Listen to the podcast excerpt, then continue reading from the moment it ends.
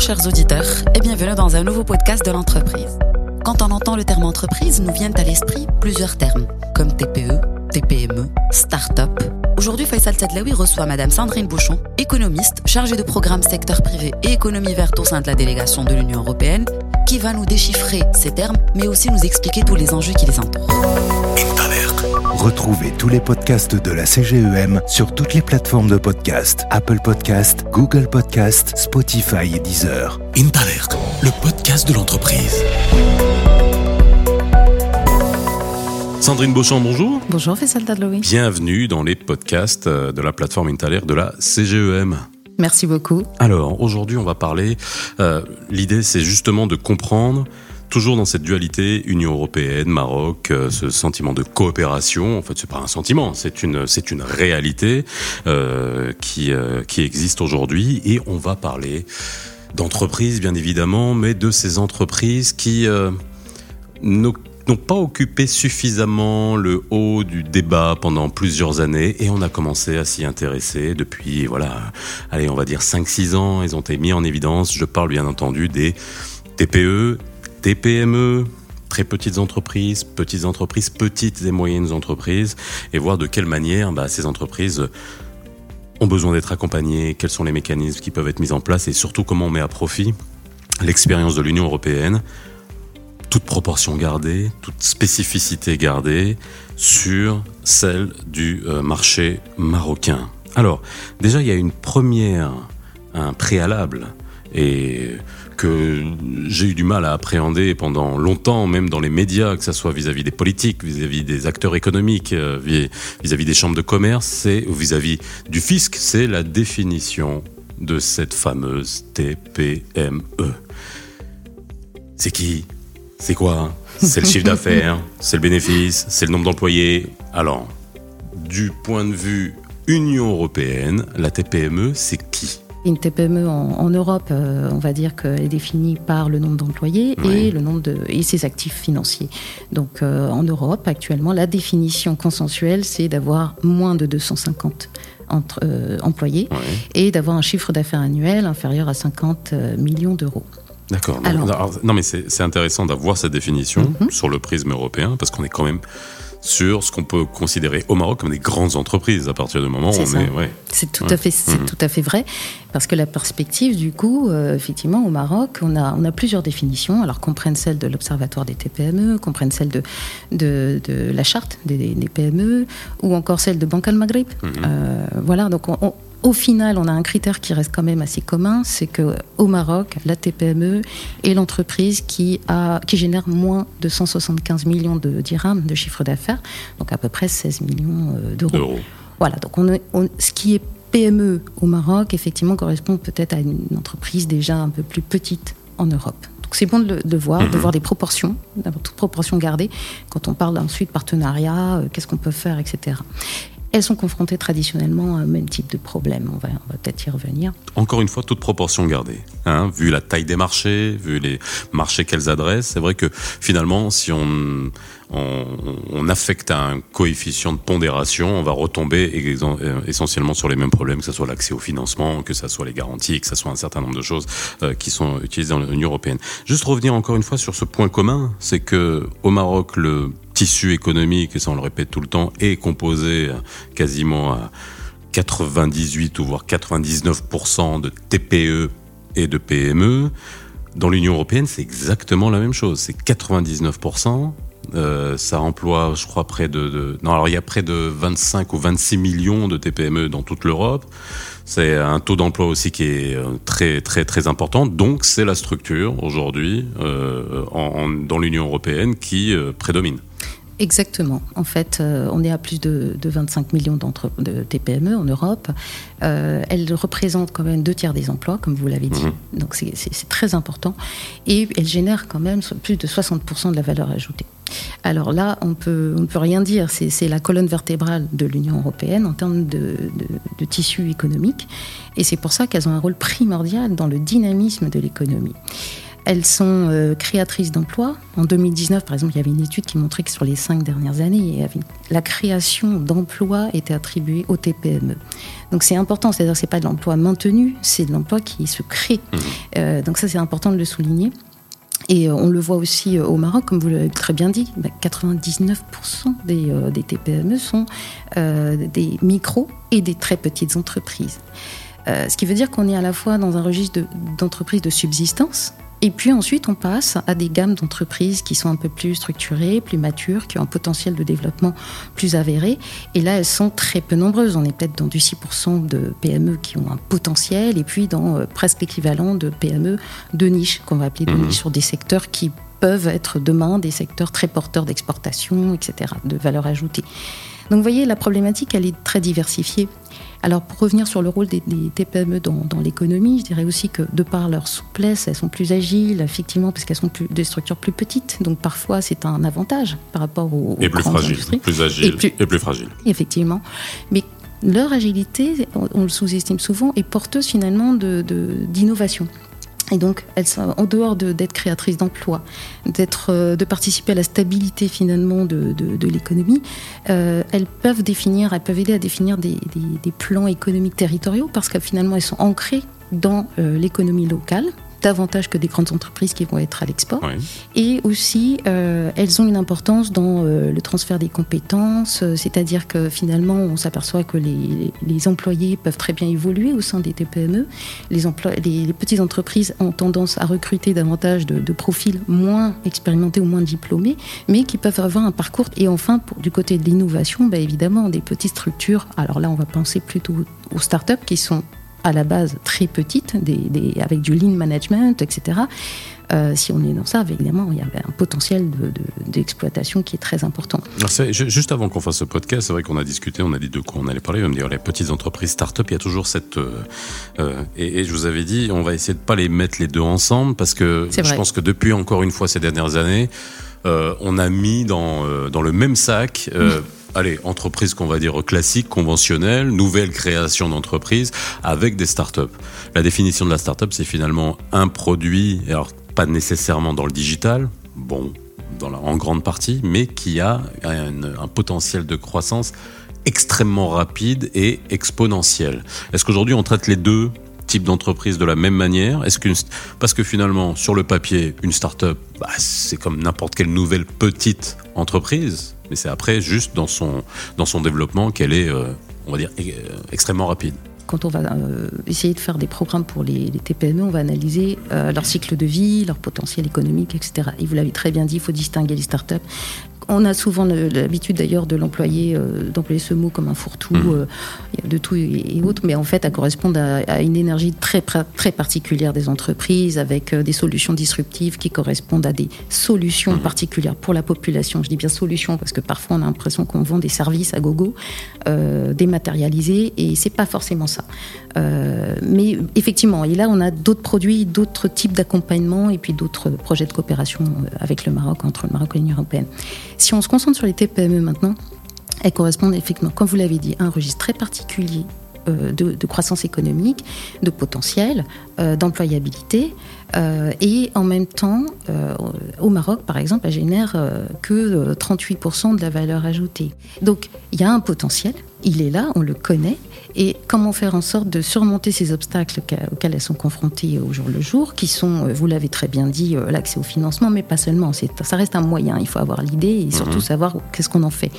Euh, mais c'est l'exploitation des technologies, c'est la capacité managériale. Il y a des études, comme la récente étude de, l'Observatoire des TPM au Maroc, qui, qui, montre bien aussi le souci d'amener ce chef d'entreprise à être plus, plus compétent en matière de gestion, à, voilà, à chercher un peu euh, des, compétences qu'il n'aurait pas forcément euh, en lui dès le départ.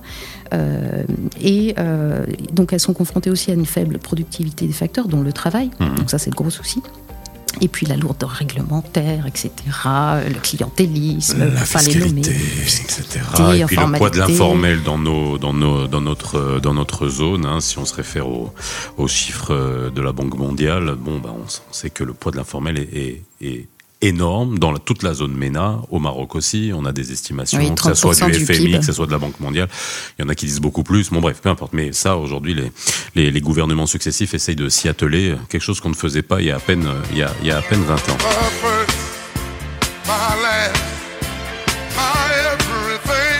Quels sont les mécanismes aujourd'hui d'accompagnement? Alors, qui ont été mis en place en Union européenne et qui peuvent être euh, dupliqués encore une fois, encore une fois, en gardant toutes les spécificités du marché marocain euh, sur, euh, sur notre territoire. Alors, je dirais que une des premières choses, et, on, le on doit le remettre dans l'actualité du moment. On est en pleine pandémie, on vise la relance post-Covid, mhm. c'est notre maître mot, on est positif. Euh, mais qu'est-ce que ça veut dire concrètement? Ça veut dire qu'on va essayer de, construire les choses mieux, dans un sens où euh, bah, le PIB, la génération de revenus n'est pas seulement euh, notre, notre credo, ça va être aussi le bien-être des populations, le fait qu'on a des emplois stables, on tue pas, les entreprises finalement arrivent à être viables au-delà de trois ans, par exemple au Maroc, ça c'est un gros problème. parce que si on fait le focus sur le taux de mortalité des entreprises, là aussi on a un gros souci. Il y a un gros souci, mhm. donc comment ça se fait et pourquoi, euh, comment on n'arrive pas à les aider à passer le cap et, euh, à la limite encourager un dynamisme, c'est-à-dire bah, on ouvre, on n'y arrive pas, on ferme et on recrée autre chose. Donc, et là, il y a vraiment des goulots d'étranglement au niveau, par exemple, de la justice d'affaires. Je parlais de la relance économique. Euh, L'Union européenne a un vaste plan de relance auprès de ses 27 États membres et parmi ces plans de relance, il y a une, une stratégie de relance des TPME. Pourquoi? Alors, euh, parce que effectivement, on l'a dit, c'est la colonne vertébrale. Et puis, euh, finalement, autour, on va, on va forger des stratégies, des politiques pour libérer le potentiel de ces PME pour qu'elles fassent encore plus et encore mieux. Alors, ça veut dire que par exemple, il y a des choses réplicables comme le, le, Small Business Act, dont mhm. on entend parler euh, depuis un certain temps au Maroc. Ça veut dire qu'on va penser d'abord petit, donc mhm. ça veut dire que toutes les politiques vont converger dans le sens où on va favoriser l'intégration des TPME, des très petites entreprises, dans euh, les marchés publics, dans le voilà, dans, l'intégration de l'activité. Et là, on parle de chaîne de valeur pour le Maroc. Hein. C'est, le, c'est le credo des dernières politiques qui ont été menées euh, par le Maroc euh, ces, ces, 20 dernières années. C'est développer les investissements directs étrangers et miser sur l'écosystème industriel très mhm. fort mais quid des TPME dans tout ça? Donc l'idée, c'est de les accrocher au wagon en, favorisant leur insertion. Bah, ça veut dire qu'on fait un, cadre juridique, ce fameux euh, euh, Small Business Act, dans lequel on va édicter toutes les barrières auxquelles elles, font face. Et on va essayer de trouver des solutions, qu'elles soient fiscales, d'ordre réglementaire, etc. Donc euh, ça, c'est un exemple, et c'est ce qui est appliqué dans l'Union européenne actuellement et euh, pour amener les, PME à tirer le maximum de profit en fait euh, des opportunités transfrontalières, par exemple sur le marché unique. Donc les amener à, faire un peu plus de business en dehors euh, du local. Ça veut dire aussi qu'il faut miser sur, sur ce, fameux cadre de climat des affaires.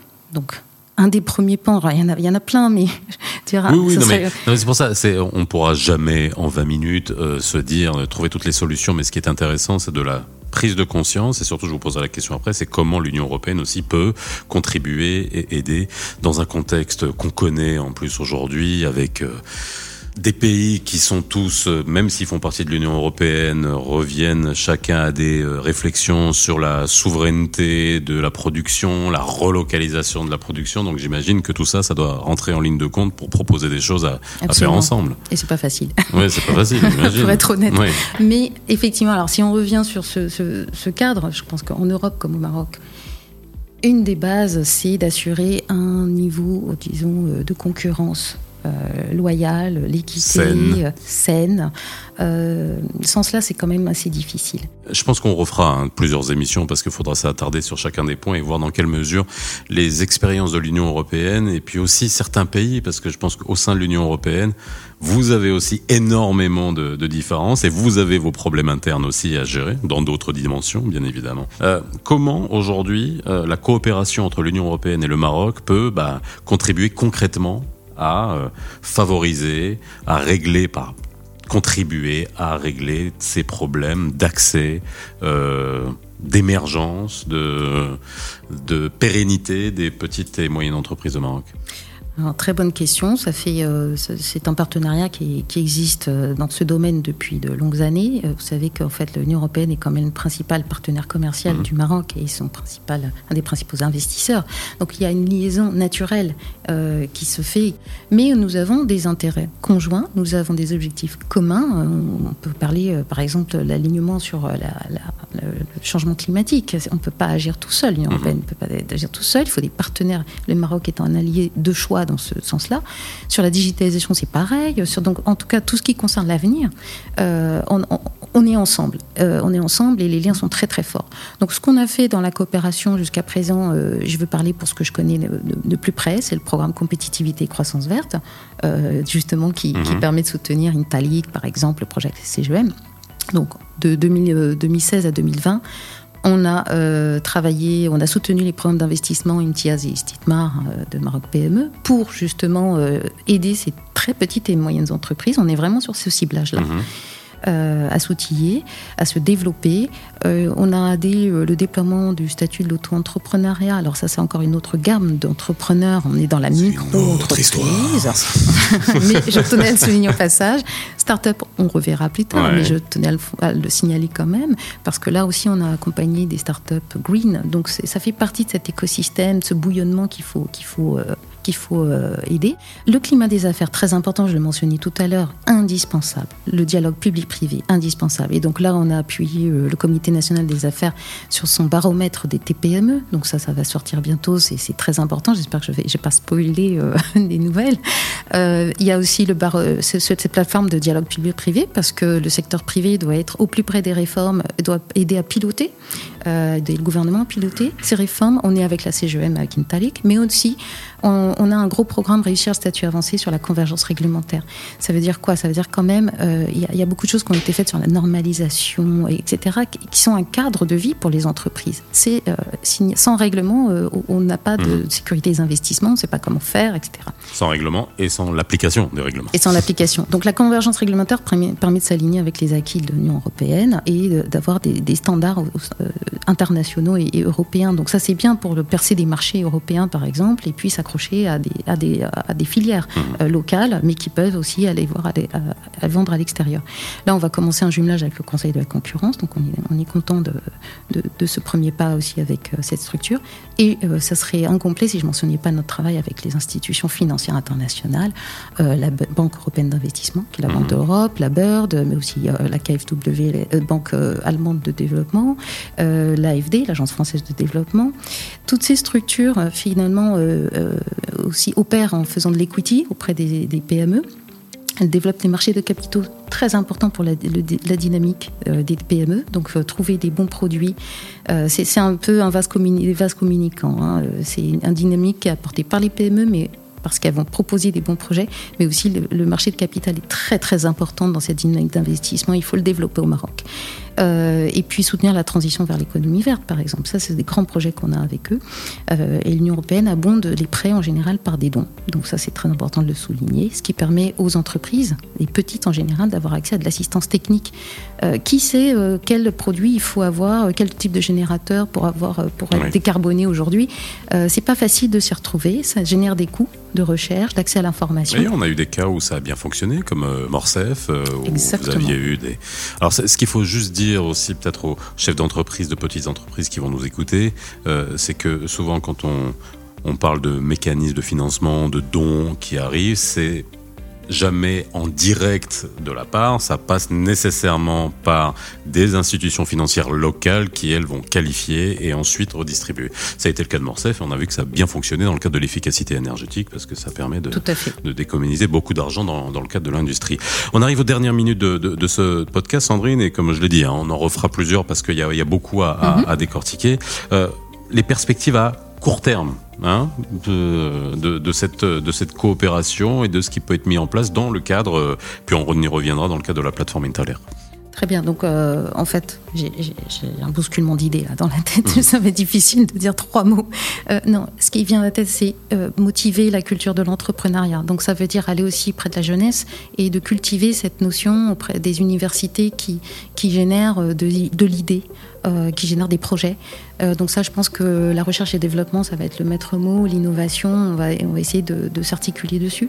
Et puis, le, le, deuxième maître mot, ça va être effectivement d'accompagner cet écosystème de petits entrepreneurs. Ça veut dire quoi? Ça veut dire de renforcer le dispositif national qui est déjà mis en place par vos structures locales, mais de, le faire monter en capacité donc inonder un peu plus le territoire, euh, d'aller chercher, des débusquer les jeunes talents, euh, aider les entreprises, voilà, qu'elles soient euh, au bord du gouffre ou, qu'elles soient en pleine gestation. c'est de développer des, accompagnateurs qui savent de quoi ils parlent et qui sont vraiment, voilà, dont on valorise le conseil, mais ça c'est très cher, donc le, le partenariat avec l'Union européenne est bienvenu. Puis je dirais enfin une perspective qu'on a aussi avec la CGEM, c'est d'intensifier ce réseau, ces, ces, mises en réseau Europe Europe, Union européenne et pourquoi pas avec Afrique subsaharienne, euh, parce que euh, bah, rien de tel que de mettre des petits ensemble, ils sont beaucoup plus forts. Ça veut dire qu'ils vont aller puiser euh, dans le transfert de compétences, ils vont aller s'aligner, chercher des marchés et avoir l'information sur les opportunités, c'est une denrée rare. Ça les permet de s'accrocher, comme je disais tout à l'heure, au wagon. C'est mobiliser en, fin de compte aussi des gros investisseurs. Donc ça, c'est nos banques, nos, institutions financières européennes qui sont avec nous. On a un gros outil qui sera le EFSD+, ça s'appelle comme ça, c'est un gros outil de garantie. Mmh. Et la garantie, il ne faut pas la sous-estimer, ça nous permet aussi euh, bah, d'aller vers des niches, d'aller vers des secteurs qui sont euh, risqués, et puis d'accompagner ces petites structures qui mmh. souvent, bah, justement, qui représentent elles-mêmes un risque voilà, pour et qui les font banques. Peur aux banques. Donc voilà, je crois qu'on a pas mal de choses euh, en gestation à creuser. Et, eh ben, il y a du boulot. Merci, hein ouais, on va relever les manches.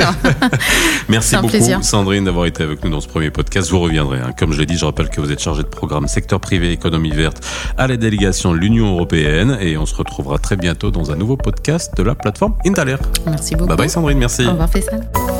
C'était Sandrine Beauchamp dans le podcast de l'entreprise. À bientôt pour un nouveau podcast. Retrouvez tous les podcasts de la CGEM sur toutes les plateformes de podcast Apple Podcast, Google Podcast, Spotify et Deezer. Intalert, le podcast de l'entreprise.